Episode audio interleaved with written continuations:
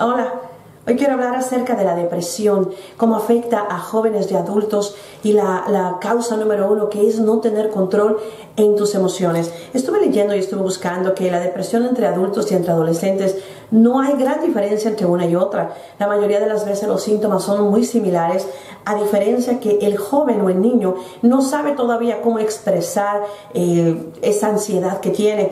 Los adultos, por ejemplo, estaba leyendo que sufren acerca de eh, ataques de pánico, tienen la urgencia o la tendencia a ser violentos, tienen problemas alimenticios al igual que los adolescentes, es decir, comes mucho o comes muy poco, tienes eh, desórdenes en el estómago, pesadillas, eh, la mayoría de las veces buscas un escape como es el alcohol, como son las drogas, las compras excesivas y obviamente pues también pensamientos suicidas y pensamientos de tristeza y de soledad. Qué terrible es vivir una vida así cuando no, no tenemos por qué tenerlas como creyentes. Como cristianos nosotros tenemos al Espíritu de Jehová adentro de nosotros para rendirnos y para... Tenemos el Espíritu de Jehová dentro de nosotros para vivir una vida en victoria. Yo quiero que tú sepas que hay seis puntos que te quiero dar en esta hora para que tú puedas obtener la victoria en esa depresión o en esa ansiedad que tú padeces. El primer punto que yo te quiero dar es que como creyente no se te está permitido abrir puertas y una de las razones es muy clara porque nuestra mente tiene pensamientos positivos porque Dios es positivo, deben haber esos pensamientos. Dios es un Dios positivo. Nosotros no podemos de ninguna bajo ninguna circunstancia estar tristes. Filipenses 4:4 dice una una cosa hermosa que dice así, regocijaos en el Señor siempre, otra vez regocijaos. Si tú te das cuenta, estamos siendo llamados a Estamos siendo ordenados a regocijarnos, a aprender a tener contentamiento, a sentirnos contentos y contentas con lo que estamos viviendo. Y tú me podrás decir, pero ¿cómo puede ser eso? Tú no conoces mi situación. Y efectivamente no la conozco, pero conozco al Dios de poder que se llama Jesús de Nazaret. Así que no se te está permitido abrir puertas. Tenemos que tener cuidado, no caigas tan fácilmente en la tristeza. Es una decisión que tú tienes que hacer, es combatir constantemente la tristeza, constantemente esos pensamientos, porque como dijo la palabra, regocijaos constantemente todos los días y a cada momento. No siempre las cosas van a salir como tú quieres y eso es un punto muy importante que debemos entender. En Primera de Corintios 10:13 nos habla precisamente de que no nos ha sobrevenido ninguna tentación que no haya sido humana la mayoría de las veces cuando estamos pasando algún tipo de problema pensamos que somos los únicos que lo estamos viviendo y que nadie nos va a entender, lo cual no es así. La palabra claramente nos dice que todo lo que nos sobreviene es humano, es decir, eso probablemente le está pasando a otra persona, incluso a tu mismo vecino y no lo conoces. Entonces, no van a salir las cosas como queremos.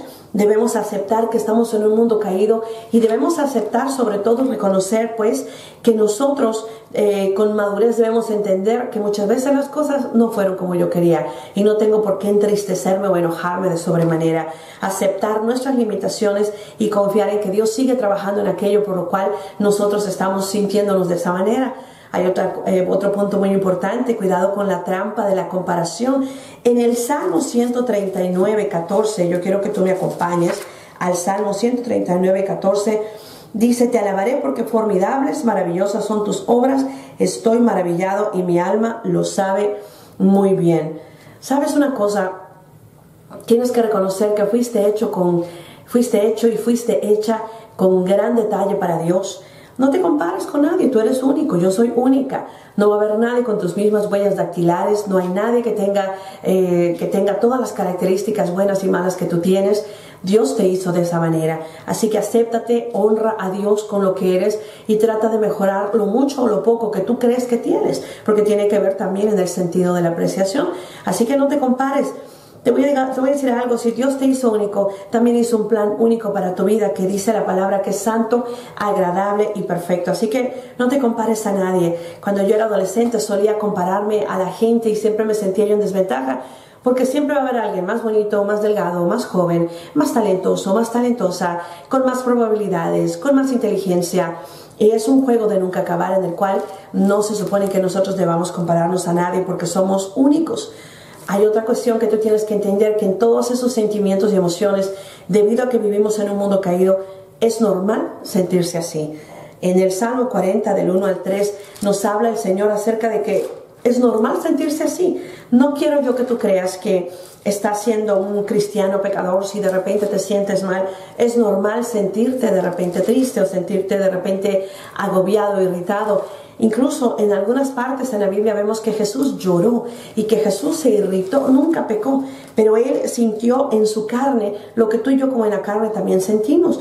En el Salmo 40 del 1 al 3 nos habla la palabra, dice, pacientemente esperé a Jehová y se inclinó a mí y oyó mi clamor y me hizo sacar del pozo de la desesperación, del lodo cenagoso y puso mis pies sobre peña y enderezó mis pasos. Y luego dice, puso luego en mi boca cántico nuevo, alabanza a nuestro Dios.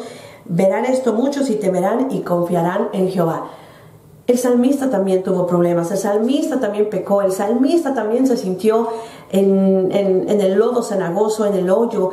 ¿Te has sentido así alguna vez en un hoyo? Yo creo que todos nos hemos sentido en alguna manera, en algún día quiero decir, de una manera así, pero hay esperanza en el Señor. Nosotros no tenemos que, no tenemos que creer que esto es anormal. Vivimos en un mundo caído, amados.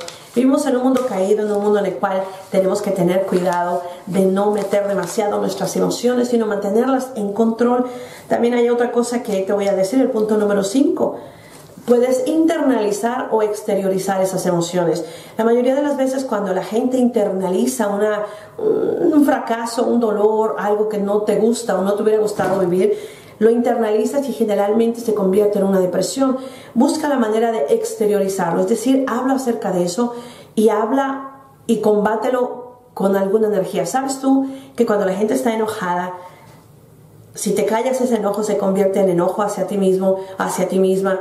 No has soltado esa situación, pero cuando tú lo exteriorizas y expresas con respeto, estoy molesto, estoy molesta, entonces tú puedes incluso con ira ir a hacer ejercicio, con enojo puedes ir a correr, puedes salir a caminar, puedes ser una persona creativa. Entonces internalizarlo o exteriorizarlo es una decisión importante. Así que tú puedes tener, por ejemplo, tristeza, en lugar de sentarte a llorar, ponte a lavar la ropa, puedes poner a lavar los trastes, puedes ponerte a leer la palabra, puedes salir a limpiar el jardín, no sé no te quedes en una posición de internalizar eh, ese problema, ese conflicto y ponerte en una esquina y llorar porque no lo vas a solucionar. Tampoco quizás lo soluciones haciendo todo lo que te dije, pero sabes que te va a quitar el enfoque de tu mente acerca de la tristeza y no vas a alimentar el espíritu de depresión. Y hay algo importante que nos da fuerza, hacer algo a tu futuro, a favor de tu futuro, de ti mismo, de ti misma, cada día. Hay una canción que me gusta mucho que se llama Un día a la vez. Un día a la vez hazlo. Si tú quieres bajar de peso, un día a la vez. Si tú quieres eh, ahorrar dinero, un día a la vez. Si tú quieres o no tienes, vaya, eh, la mayoría de las veces, la mayoría de las veces no tenemos planes en persona, no tenemos propósito. Por eso nos sentimos tristes porque estamos dependiendo de la misericordia y de la gracia de los demás para que nos hagan felices. Y te cuento una historia los demás también están ocupados en su propia búsqueda. Así que yo te reto a que tú busques algo que hacer, pregúntale al Señor para qué nací, para qué soy bueno y dedícate 100% a ello. Y yo te voy a asegurar en el nombre del Señor que no vas a tener tiempo de sentirte desanimado demasiado tiempo o sentirte triste porque no va a haber cabida.